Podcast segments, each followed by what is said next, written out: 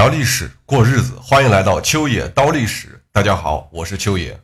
啊，明朝是怎么来的？这个系列呢，咱们说了有一段时间了，整整十五期的节目过去哈，这会儿啊，才真正的进入到了咱们节目的书胆人物朱元璋。那么接下来的这段时间呢，我将从各个角度横看、竖看、远看、近看，从四周看，从内心看，等等等等，用各种角度去给你分析这位历史上最成功的皇帝到底是怎么一步一步走到那个位置的。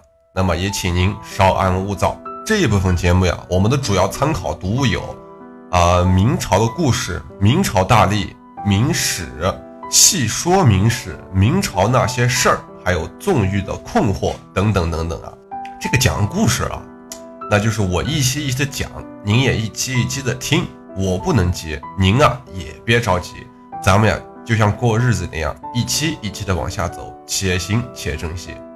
那么说到朱元璋这个人啊，我们还真没有办法用一个单纯的词儿来形容他，因为复杂是他身上最大的特质。他既贪婪又懂得何为分寸，他知道什么叫做恰当好处与过犹不及。你说他善良知恩图报吧，他在生命的晚期又杀害了那么多的忠良，像什么蓝玉呀、胡惟庸啊。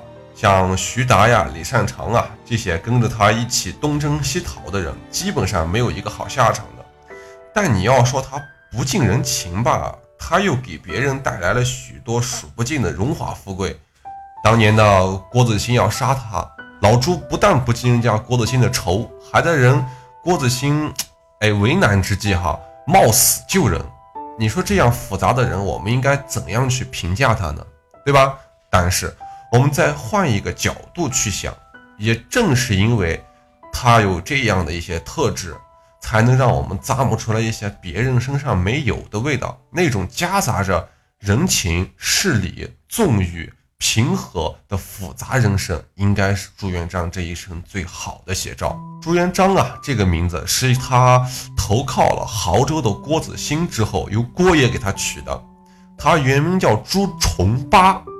朱重八两个八，哎，不叫朱元璋，所以我们现在开始还是暂且叫他朱重八吧。朱重八的父亲啊，也不叫朱时珍，原名叫做朱五四。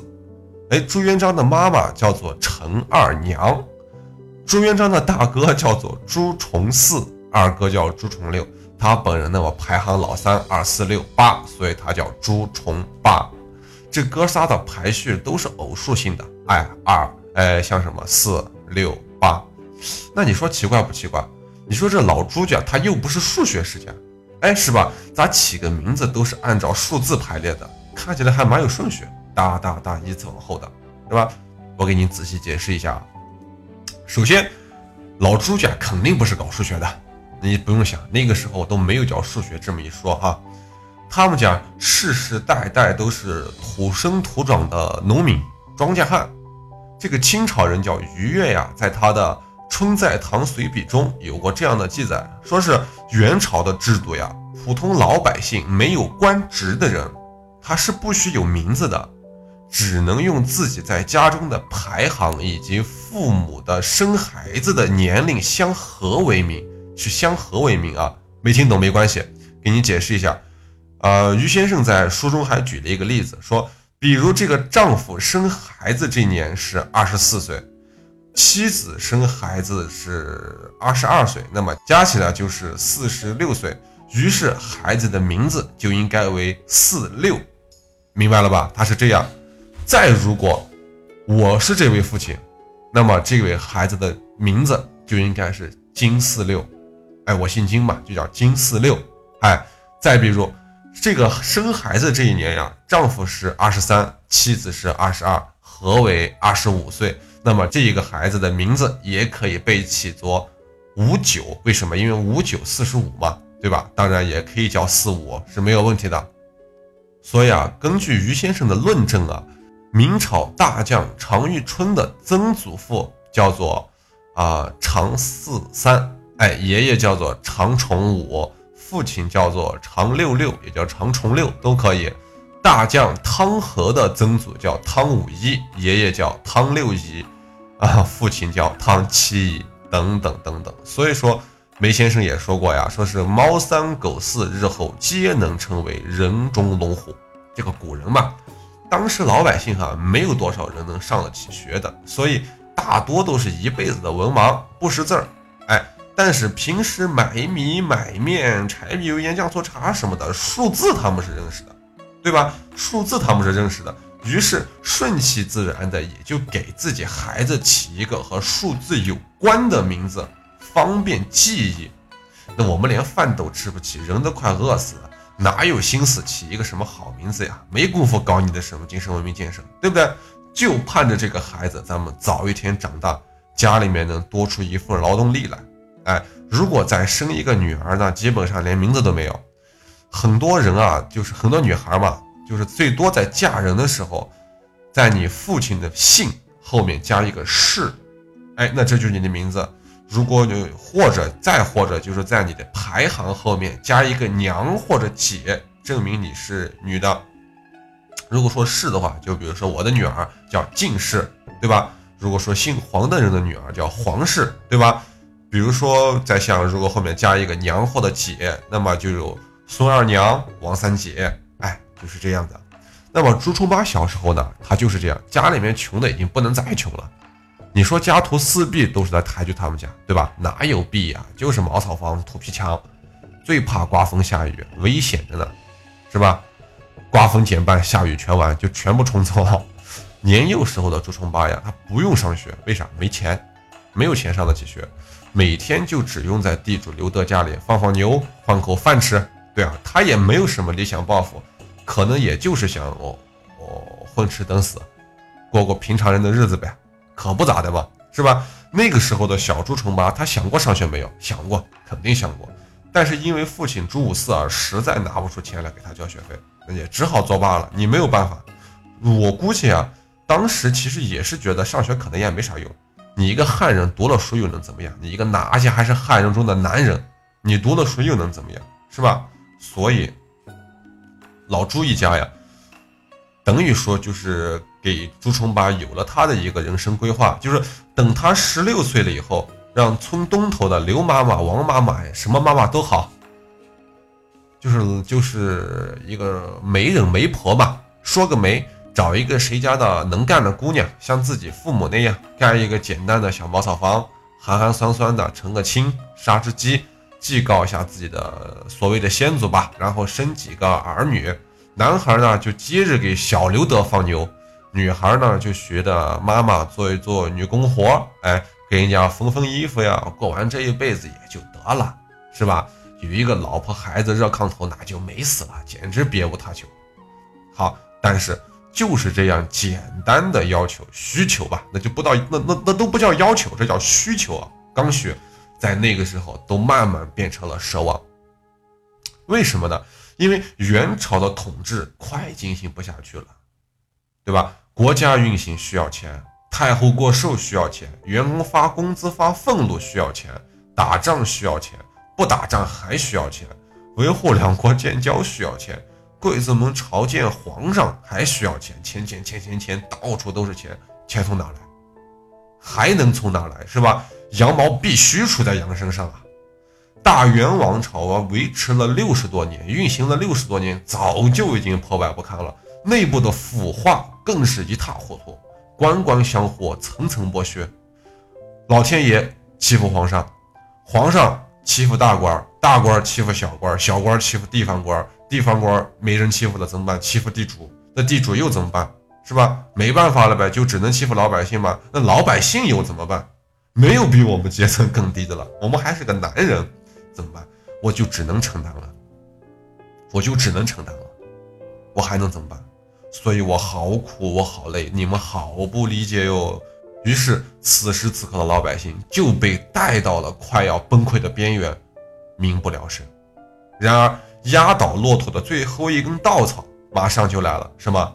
天灾肆虐呀，人祸不够，天灾来凑。这一年天灾来到以后啊，四月初六，朱重八的父亲饿死了；初九，大哥饿死了；十二号，啊，大哥的长子饿死了；二十二号，母亲饿死了。就这一家人这是这是我看哈，一个月之内，二十二天之内全死了，除了朱成八和自己的一个二哥，所有人这个这个这个本来还算幸福的家庭吧，瞬间就变得支离破碎。朱重八的梦想，那么自然也就破灭了。他想要一个家，想要自己的子女，想要辛劳的一生。他没有欺负过别人，老实巴交的这么一个人，父母也是老实巴交的人，想过一个安详的晚年，起码有口饭吃，对吧？但是抱歉，老天爷就不允许。他需要你完成的是一个比登天还难的任务，所以。为了激发你的血性和干劲儿，他要从你身边夺走一切。这个时候，朱重八的姐姐已经出嫁了，三哥去了倒插门。除了朱重八和他的二哥，这个家庭已经实际上没有其他的成员了。十七岁的朱重八眼睁睁地看着他的亲人是一个一个的死去，但他却毫无作为。为啥？无能为力啊！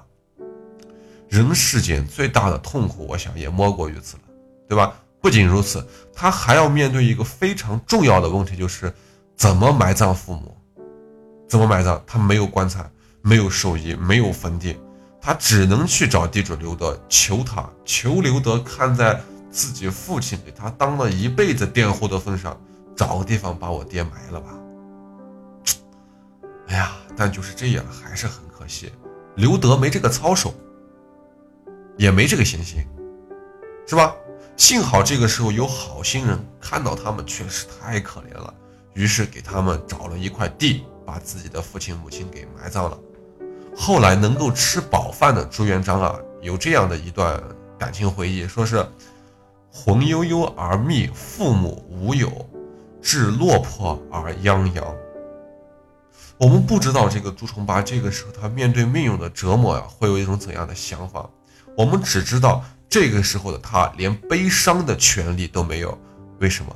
因为他饿了，因为他饿了，就这样一个让我们觉得非常可怜的原因，一个让让让让人现在想不到，快饿死了是一种怎样的感觉，你知道吗？他饿了，但是，也正是因为这样，朱重八他开始变得跟别人不一样了。为什么？他开始思考，到底是谁？是谁害死了疼我爱我的父母？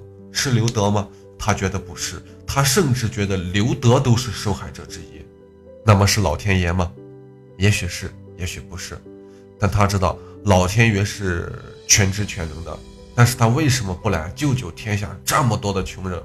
他们有人饿死，像我的父母一样；也有人因为家人的饿死而饿死。像我一样，为什么不能来救救我们，对吧？他小时候经常因为哭闹不止，那时的父亲觉得孩子可能是着魔了，哎，就带着他去寺庙里找老和尚给做了做法，哎，结果果然一下孩子就不哭了。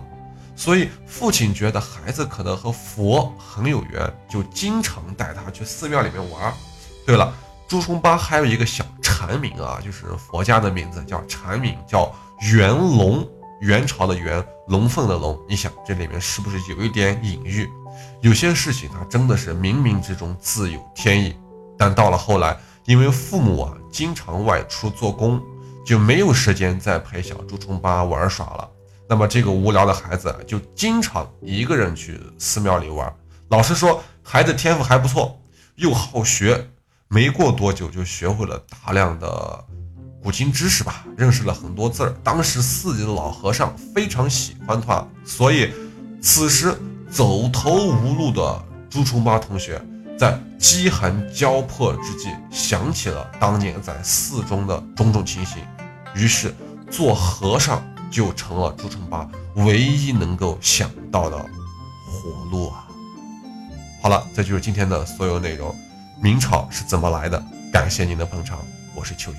如果您在听节目的过程中想知道更多秋野的故事，或者说想听到秋野的更多其他节目，您可以添加秋野的个人微信账号。